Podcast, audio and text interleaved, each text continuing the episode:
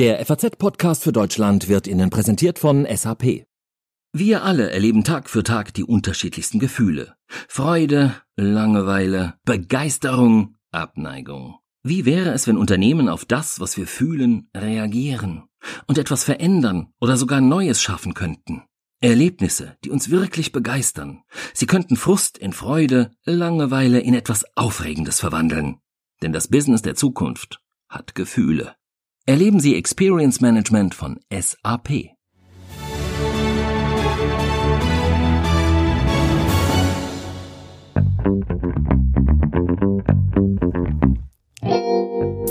Das Coronavirus. So langsam wird diese Seuche ein bisschen beängstigend. Zwei große Fragen würden wir gerne heute beantworten können oder uns zumindest so weit wie möglich annähern. Erstens, wann ist mit dem Impfstoff zu rechnen? Sobald er gefunden ist, wird die Ausbreitung ja relativ schnell gestoppt werden können. Dazu sprechen wir mit einem Wissenschaftler, der mit seinem Team seit Wochen im Labor auf der Suche ist, ein Wettrennen gegen die Zeit. Und zweitens, wie viele Menschen werden bis zu diesem Tag des Impfstoffes noch angesteckt? Und ja, auch, wie viele Tote gibt es bis dahin? Außerdem die Wahl in Hamburg und die Tage der Entscheidungen bei der CDU.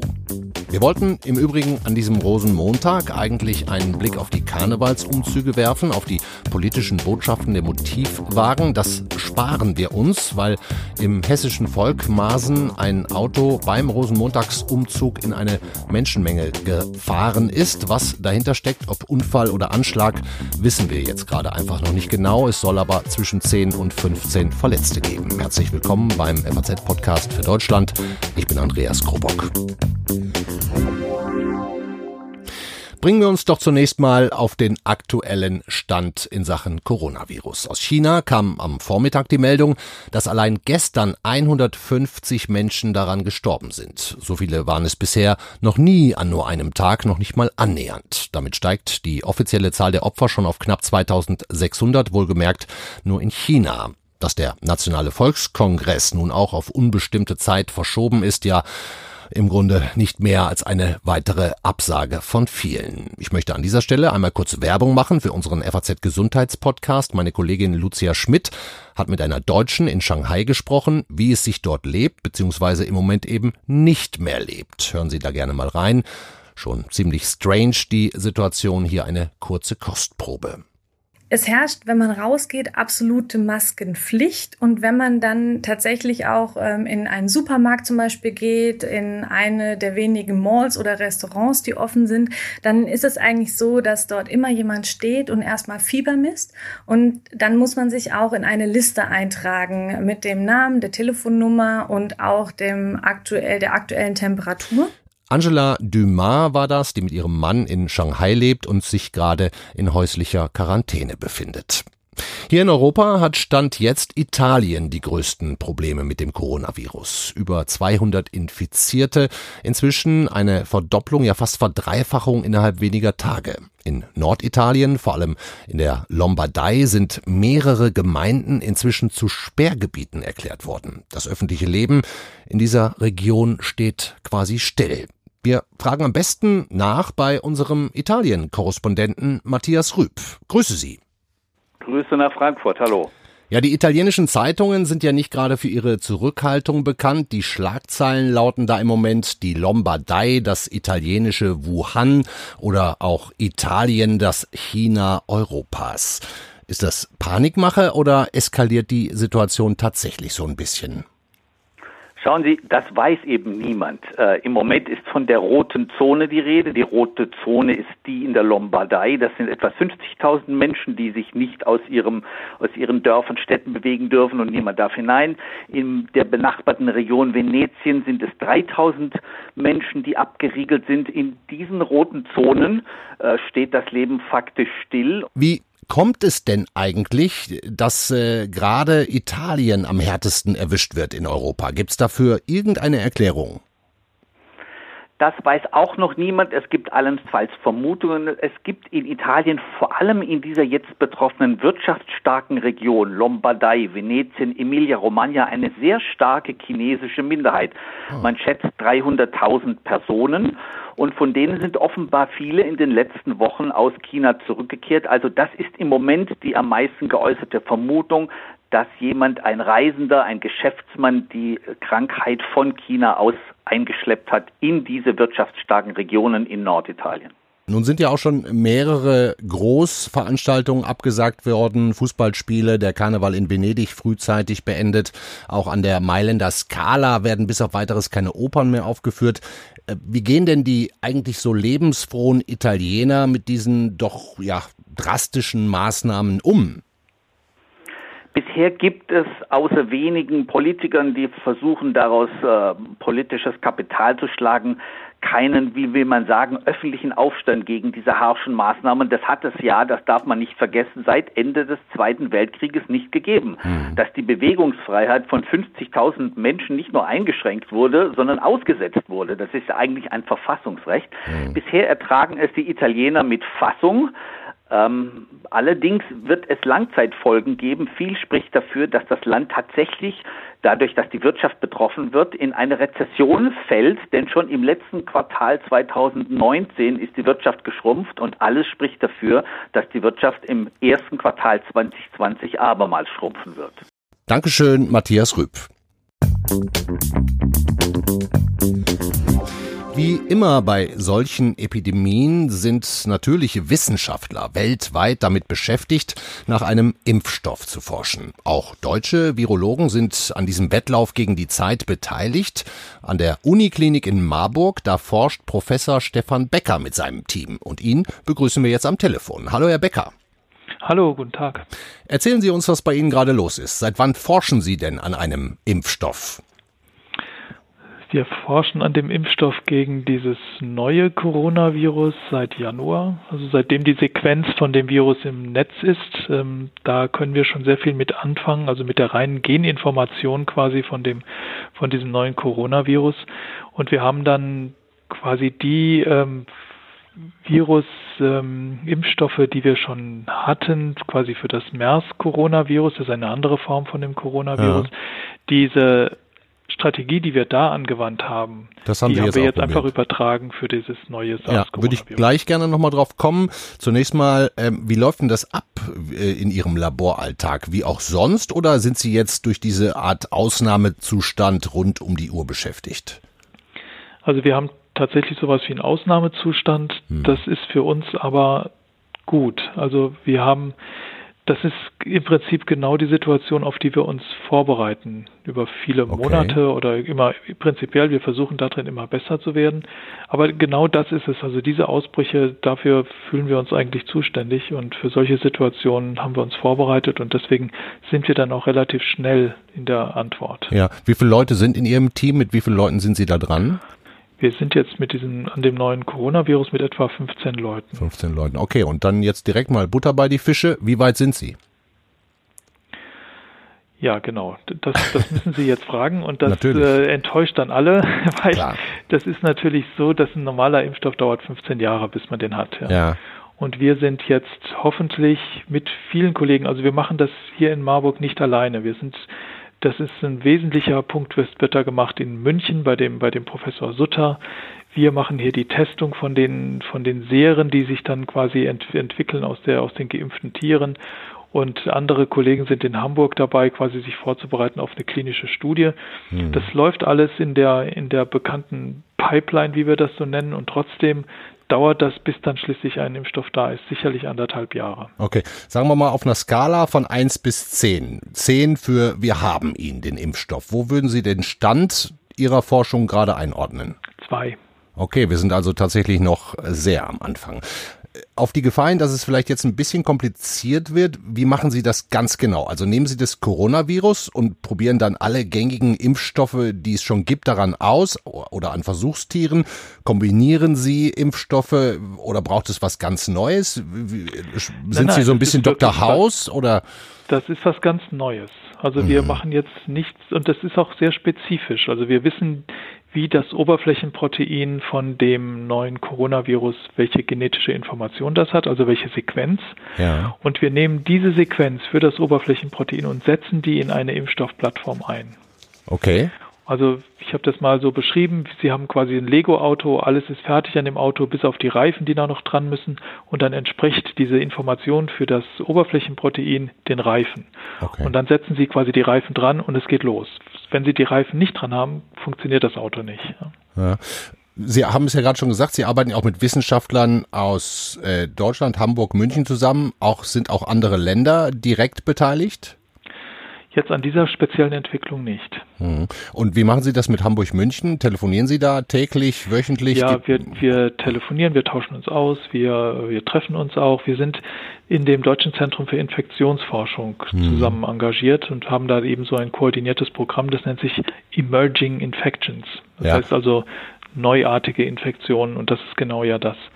Äh, worum es bei dem neuen Coronavirus geht. Ja, Sie haben es ja gerade schon gesagt, wenn es jetzt richtig schnell gehen würde, könnte man das von jetzt an gemessen in anderthalb Jahren äh, schaffen? Gibt es denn auch irgendwas, was schiefgehen könnte? Kann dieser Virus auch noch mutieren und dann äh, wird es alles noch schwieriger? Oder kann man sich jetzt so ein bisschen darauf einstellen, na gut, so Ende 2021 gibt es dann vielleicht wahrscheinlich einen Impfstoff? Ich glaube, darauf kann man sich einstellen. Natürlich wird das Virus auch mutieren, aber das ist wohl im Rahmen und ähm, wir, natürlich kann es schwierig sein, vielleicht ein, ein Tiermodell zu entwickeln, aber ich glaube, das ist auch schon am Horizont. Also ich denke, das ist eine, das ist eine ambitionierte Rechnung, aber das wird wohl klappen. Sie sind jetzt wahrscheinlich nicht direkt dafür zuständig, was dann passiert, wenn der Impfstoff gefunden ist, aber dann braucht es doch wahrscheinlich auch noch mal eine Zeit, bis das in Produktion gehen kann, bis das Nein, das muss vorher passieren. Ach so, das muss vorher passieren. Also jetzt wird der, der Impfstoffkandidat wird jetzt gemacht, der ist wahrscheinlich sogar schon fertig. Dann geht das in die Tiere. Man muss gucken, ob die Tiere geschützt sind hinterher. Dann muss der Impfstoff in großen Mengen produziert werden. Der muss dann auf seine toxikologischen, also Eigenschaften getestet werden. Und dann wird eine klinische Studie beantragt. Und dann kann die klinische Studie durchgeführt werden. Das ist dann die Phase 1. Mhm. Und dann muss man nochmal eine Phase 2 machen, um dann schließlich den Impfstoff einzusetzen in der Phase 3 Studie in der in dem Ausbruch, falls dann noch ein Ausbruch da ist oder je nachdem. Oder das Virus sich bei uns festgesetzt hat, was wir natürlich alle nicht hoffen. Ich habe es gerade schon gesagt, es ist eine Art Wettlauf mit der Zeit. Wenn man jetzt mal äh, vorausblickt und sagt, es dauert anderthalb Jahre oder sogar noch ein bisschen länger, bis der Impfstoff da ist. Wir haben Stand heute knapp 80.000 Infizierte. Vor einem Monat waren es noch etwa 1.000. Wenn Sie das jetzt mal hochrechnen, mit wie vielen Infizierten muss man denn überhaupt noch rechnen, auch in Deutschland, in den nächsten anderthalb Jahren?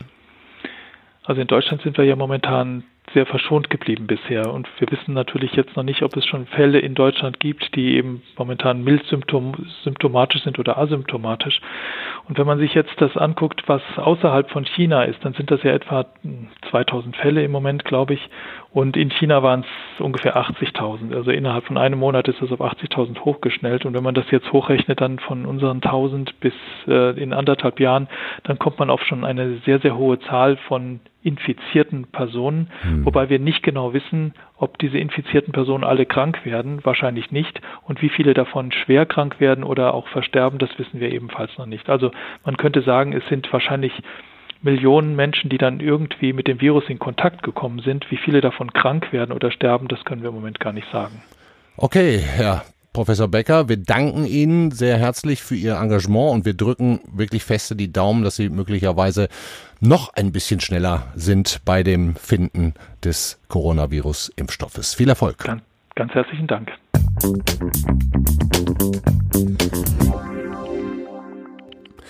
Nun wissen wir also, es wird mindestens anderthalb Jahre dauern, bis ein Impfstoff entwickelt ist. Ja, und dann muss der auch noch in Massen hergestellt und vertrieben werden. Vor Ende nächsten Jahres wird es also nur mit viel Glück klappen. Stellt sich also nun die Frage, wie viele Menschen werden bis dahin noch infiziert? Ja, und wie viele müssen sogar sterben? Darüber will ich nun mit unserem Ressortleiter Wissen sprechen. Joachim Müller-Jung. Grüß dich, Joachim. Hallo Andreas. Ja, vor einem Monat waren ziemlich genau 1000 Menschen weltweit infiziert. Heute sind es fast 80.000. Der Professor Becker gerade sagte, es könnten dann in anderthalb, zwei Jahren auch bis zu einer Million werden. Hört sich schon sehr viel an. Wie können wir das jetzt den Leuten erzählen, ohne Panik zu machen? Ja, schwierig. Im Moment äh, sind natürlich alle furchtbar aufgeregt, weil es natürlich auch näher kommt äh, und man das Gefühl hat, es ist nicht zu bremsen. Es ist wahrscheinlich, auch das ist das, was man von Epidemiologen, von Virologen hört, und nicht nur äh, von Herrn Becker. Es ist so, dass die äh, Pandemie wahrscheinlich nicht aufzuhalten ist. Das heißt, dieser, dieses Virus wird äh, seinen Zug um den Globus machen. Jetzt ist natürlich die Frage, wie, welcher Teil der Bevölkerung ist empfindlich für das mhm. Virus, wer lässt sich anstecken, wer entwickelt auch Symptome, wer erkrankt unter Umständen schwer. Ja. Ja, da müssen wir jetzt unbedingt drauf zu sprechen kommen. Im Moment ähm, sind etwas mehr als 2500 Todesfälle bekannt. Wenn man das in Verbindung bringt mit der Zahl der Infizierten, könnte man dann sagen, ungefähr drei von 100 überleben das Coronavirus nicht? Ja, das ist im Moment äh, die Zahl zwischen zwei und vier ist die Sterblichkeit. Das sind allerdings alles Zahlen, auch die ermittelt wurden in China. Das heißt, äh, äh, das ist natürlich eine stark betroffene Region. Wir kennen auch das Gesundheitssystem, das unvergleichbar ist mit unserem. Das heißt, wir müssen auch damit rechnen, dass in diesen völlig überlasteten Kliniken auch ganz andere Verhältnisse herrschen. Diese Sterblichkeit wird wahrscheinlich insgesamt viel kleiner sein. Damit rechnen jedenfalls Epidemiologen. Und wenn selbst, aber selbst wenn die Sterblichkeit äh, unter ein Prozent liegt, bei vielleicht äh, einem Zehntel oder bei zwei Zehntel Prozent, was ja etwa der Grippesterblichkeit entspräche, äh, dann muss man natürlich trotzdem, wenn man das weltweit hochrechnet, bei Millionen von Infizierten natürlich mit einer hohen Opferzahl auch rechnen, das ist klar. Mhm. Äh, und das ist etwas, was man ohne Panik zu machen auch aussprechen muss und aussprechen können sollte, weil die Grippe jedes Jahr auch tatsächlich Hunderttausende und Millionen Opfer weltweit fordern. Gibt es eigentlich auch schon Menschen, die infiziert wurden und inzwischen wieder vollständig genesen? Oder ist dafür die Zeit jetzt noch zu kurz? Tausende, Zehntausende. Also schon Genesene schon Genesene und äh, da ist natürlich auch die Hoffnung, dass diese Menschen, wenn sie mal genesen sind, auch genug Antikörper haben, damit sie sich nicht wieder neu infizieren. Das wäre nämlich äh, ganz wichtig auch. Ähm, da sind die Daten auch äh, lückenhaft, das weiß man einfach noch nicht, aber es ist äh, damit zu rechnen, dass Antikörper da sind. Das hat man bei den Münchner Patienten gefunden. Ob das ausreicht, äh, äh, um eine Neuinfektion zu verhindern, ob es möglicherweise sogar hilft, für eine passive Immunisierung, was nämlich die chinesischen Kliniken zum Teil versuchen, dass sie solchen Patienten Blutplasma abnehmen und dann aus dem Serum die Antikörper filtern und das dann zur Behandlung von Schwerstkranken nutzen wollen. Wenn das funktionieren würde, wäre toll. Hm. Es gibt allerdings äh, wenig Beispiele, wo es wirklich äh, funktioniert. Erzähl doch bitte nochmal in Kurzform, wie der Krankheitsverlauf ist, dass wir das auch nochmal klar gesagt haben. Wie steckt man sich an? Man steckt sich äh, durch Schmier- oder Tröpfcheninfektion äh, äh an. Das heißt, äh, man kann es übertragen im Prinzip wie die Grippe, mhm. ne, indem man äh, angehustet wird, angenießt wird, indem man vielleicht die Viren auch über äh, Oberflächen, äh, kontaminierte Oberflächen aufnimmt, Klinken, äh, Haltegriffe in der U-Bahn. Mhm. Ähm, also die extreme Nähe zu einem Infizierten äh, äh, ist schon mal ein großes Problem. Äh, und äh, da muss man sagen, äh, da hat man lange Zeit gehofft, dass es vielleicht nicht so infektiös ist. Es ist allerdings, was man inzwischen, was relativ klar ist, die Infektiosität des leicht übertragbar. Ist, ist, genau, das ist leicht übertragbar. Mhm. Absolut. woran merkt man, dass man sich angesteckt hat? Was sind die speziellen Symptome? Nee, dann passiert erstmal zwei, drei Tage nichts, mindestens. Äh, bei manchen eben auch noch sehr viel länger passiert nichts. Man hat keine Symptome. In der Zeit vermehren sich, in der Zeit vermehren sich die Viren allerdings schon. Und die Virenlast ist auch dann im Rachenraum relativ hoch. Offenbar kann man sich auch in der Zeit äh, dann schon anstecken bei einem Infizierten, obwohl er keine Symptome hat. Ob das bei allen der Fall ist, weiß man nicht. Aber das ist auch eins der Probleme dieses Virus. Hm. Wenn man dann Symptome entwickelt, dann ist es äh, Kurzatmigkeit, äh, Husten, Fieber auch? Fieber auch. Dann Grippeähnlicher Zustand? Grippeähnlicher Zustand. Das heißt, dann ist eigentlich schon der Punkt, wo man spätestens zum Arzt muss und dann auch äh, äh, den Test machen lassen sollte. Würdest du empfehlen, sich hier in Deutschland auch schon mit Atemmasken und so weiter zu schützen? Würde ich nicht. Nö. Würde ich nicht. Wir haben ja im Moment gar keinen anderen. Es gibt ja viele, die damit rumlaufen. Es gibt, es gibt einige, die damit rumlaufen. Sie tun natürlich was Richtiges. Ist völlig klar, wie Hygiene überhaupt auch zum Beispiel was Richtiges ist. Das ist eine Vorsorgemaßnahme. Es hilft vor allem den anderen, äh, die, äh, die dann nicht angesteckt werden, wenn man selbst infiziert ist. Das hilft übrigens auch bei der Grippe natürlich. Wenn man grippekrank ist, man, man trägt so eine Atemmaske, dann hilft das den anderen, äh, weil man nämlich dann zur Verbreitung der Grippe weniger beiträgt. Hm. Okay, lass uns doch nochmal versuchen, das zusammenzufassen, was wir jetzt aus den ganzen Gesprächen, auch mit Matthias Rüb aus Italien, mit Professor Becker und jetzt auch mit dir gelernt haben. Fakt ist, die Kurve geht im Moment steil nach oben. Wir haben viel mehr Infizierte, als man das vielleicht noch vor einer Woche gedacht hat zum heutigen Zeitpunkt, auch viel mehr Tote.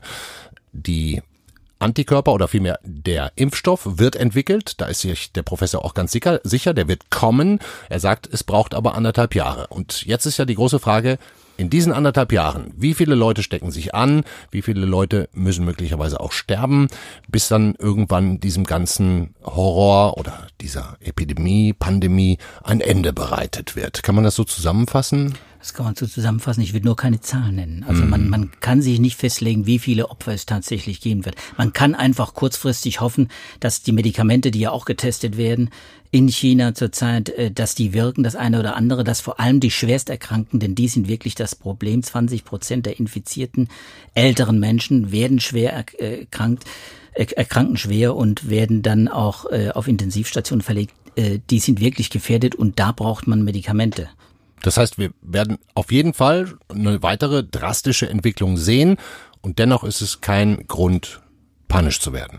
Damit rechnen die Epidemiologen, aber wenn wir an die Grippe denken, dann ist das eben äh, ganz ähnlich äh, und wir müssen jetzt nicht in Panik verfallen. Dieses Virus ist nicht so gefährlich wie das, lange nicht so gefährlich wie das SARS-Virus es ist nicht absolut tödlich. Es gibt schon viele auch Überlebende. Man kann mit milden Symptomen oder völlig symptomlos auch eine Infektion überstehen. Deswegen würde ich unbedingt davon abraten, äh, in Panik auszubrechen oder darüber zu spekulieren, wie viele Millionen Todesopfer es gibt. Mhm. Danke dir sehr, Joachim Müller-Jung. Ähm, wir werden das Thema hier noch eine ganze Weile haben, wahrscheinlich mindestens zwei Jahre, aber vielleicht wird es ja nicht ganz so dramatisch hier bei uns, in Deutschland zumindest nicht, wie in China.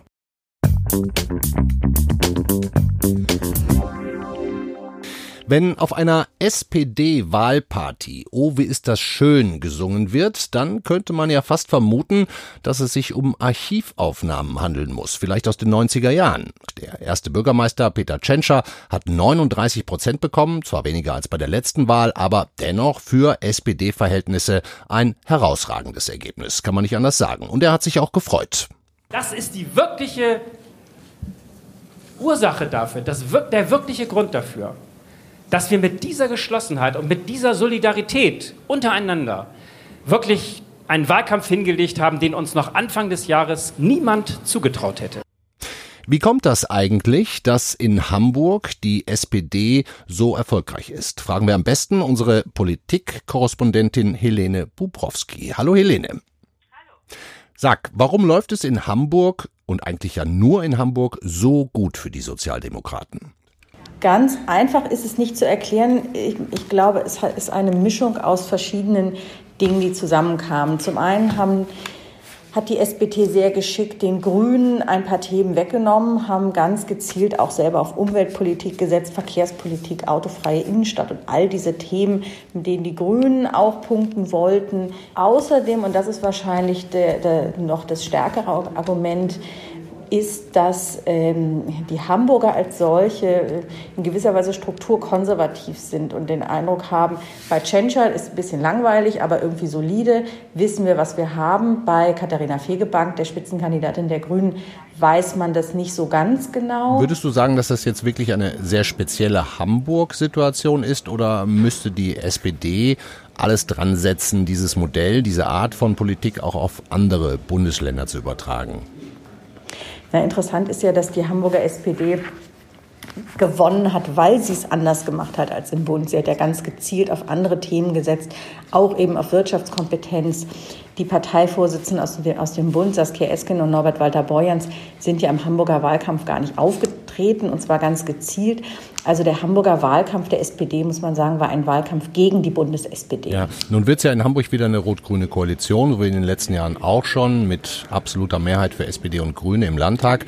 Die FDP hat es wohl, nun wohl doch nicht geschafft. Da gab es Fehler bei der Zählung. Die AfD dagegen ist knapp drin. Linke, können wir auch nochmal gerade drauf gucken, 9 Prozent, damit fast so viel wie die CDU. Die kommt auf 11 Prozent.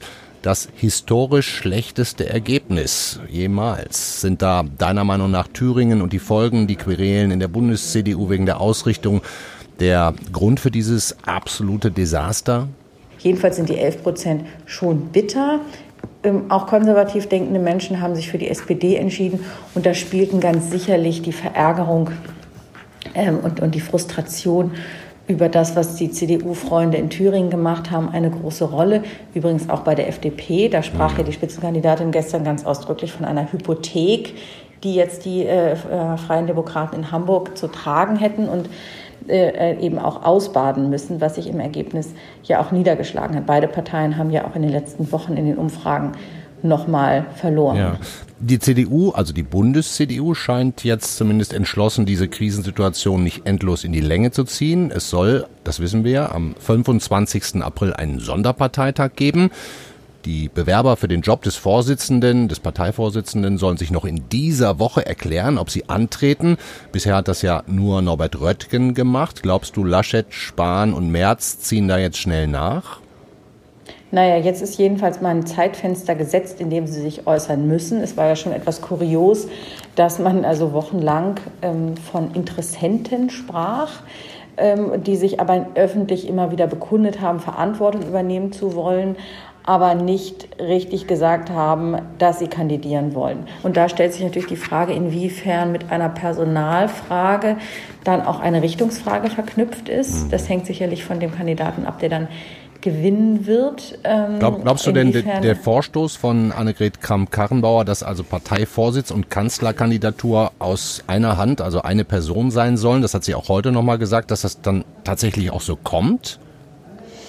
Naja, es gibt ja verschiedene Probleme, die damit noch einhergehen. Zum einen habt ihr bei der Kanzlerkandidatur eben nicht alleine die CDU zu entscheiden, sondern da hat die CSU ein Wort mitzureden, und zwar ein entscheidendes Wort mitzureden. Insofern ist diese Frage mit der, äh, mit der Wahl eines CDU-Vorsitzenden noch nicht endgültig beantwortet. Die große Gefahr, ähm, die viele in der CDU jetzt fürchten, ist natürlich, dass auch der nächste Parteivorsitzende, wer auch immer es wird, nicht lange durchhält, weil er aus den eigenen Reihen angegriffen wird und der Partei dann dasselbe Schicksal ereilt, die Partei dasselbe Schicksal ereilt wie die SPD, mhm. die ja auch, im, haben wir beobachtet, im laufenden Band ihre Vorsitzenden austauschen muss. Absolut. Spannende politische Zeiten. Dankeschön, Helene Bubrowski.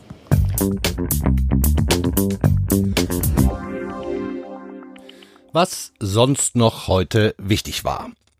Die Stimmung in der deutschen Wirtschaft hat sich im Februar überraschend etwas aufgehellt, trotz Corona. Der IFO-Geschäftsklimaindex stieg nach Angaben des IFO-Instituts leicht um 0,1 Punkte. Analysten hatten aber eigentlich mit einem leichten Rückgang gerechnet. Die deutsche Wirtschaft also bisher von der Entwicklung rund um das Coronavirus unbeeindruckt.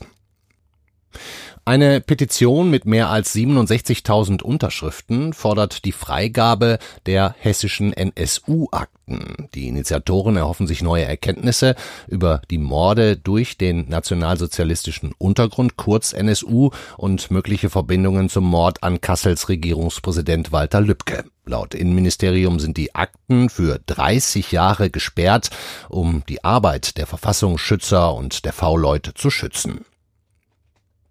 Im Fall um den Wikileaks-Gründer Julian Assange hat die Anhörung zum Auslieferungsantrag Amerikas begonnen. Die amerikanische Justiz wirft dem gebürtigen Australier vor, der Whistleblowerin Chelsea Manning, damals Bradley Manning, geholfen zu haben, geheimes Material von amerikanischen Militäreinsätzen in Irak und in Afghanistan zu veröffentlichen. Bei einer Verurteilung in allen 18 Anklagepunkten drohen Assange bis zu 175 Jahre Haft. Er sitzt zurzeit im Hochsicherheitsgefängnis Belmarsh im Osten Londons.